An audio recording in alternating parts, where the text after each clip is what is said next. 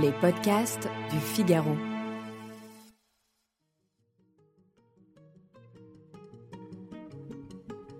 Voyez comme je suis gentille. Gentille, ce n'est pas peu dire, car vous saurez qu'à Villefranche, en Beaujolais, on entend par cette expression appliquée à une dame la pratique du bien, l'amour du travail, l'intelligence et l'activité. Ceci est un extrait des lettres de Madame Roland.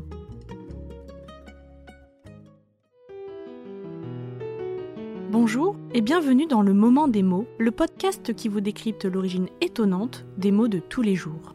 Je m'appelle Alice Develay et je suis journaliste au Figaro. Je m'appelle Dorian Grelier et je suis journaliste au Figaro.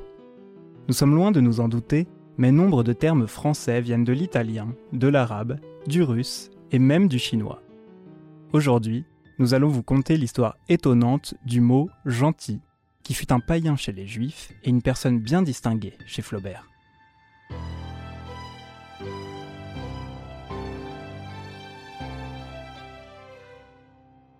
Aussi vrai que tous les chemins mènent à Rome, le latin marque le point zéro de la plupart des mots que nous employons chaque jour. Et pour cause, le français en est une déclinaison.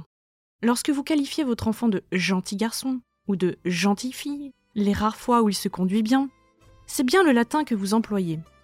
Mais figurez-vous qu'à l'origine, cet adjectif n'avait pas du tout le sens que nous lui donnons aujourd'hui. C'est au XIe siècle que le mot gentil est introduit en France. Il signifie alors noble de naissance et noble de cœur, deux sens que l'on retrouve dans gentilis, un dérivé de Jean.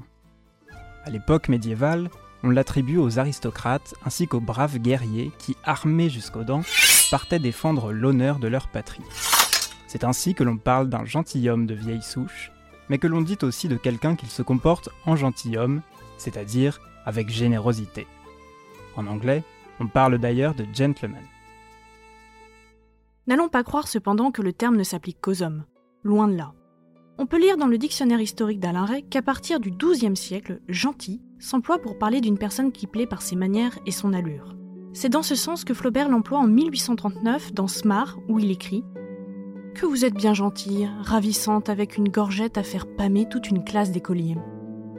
Gentil est alors synonyme de jante, que l'on retrouve dans jante d'âme. On dit même d'un individu qu'il est gentil comme un cœur. Mais il faut attendre encore un peu avant que le terme ne désigne celui qui plaît par sa bienveillance et sa délicatesse morale.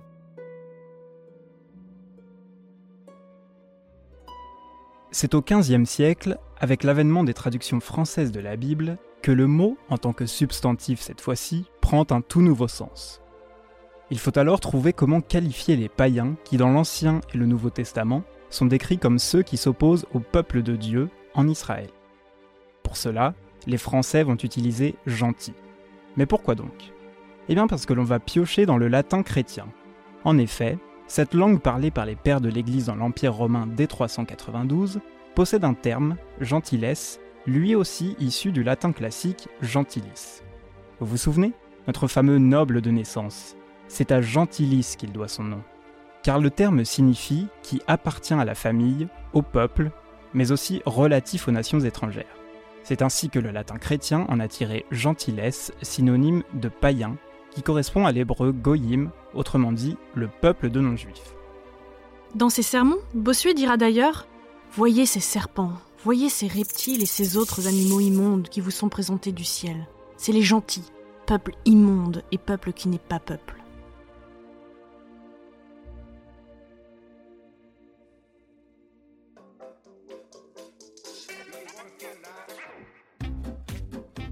Mais faisons un saut dans le temps. Au début du XXe siècle, le gentil admet par extension deux nouveaux sens. Alors qu'on a progressivement oublié sa signification chrétienne, et qu'entre-temps on l'utilise ironiquement comme synonyme de vilain, il est utilisé pour dire d'une chose qu'elle est aimable, mignonne, et d'un enfant qu'il est sage. Mais qu'en est-il du mot méchant? Ça, c'est une histoire qu'on vous racontera bien plus tard.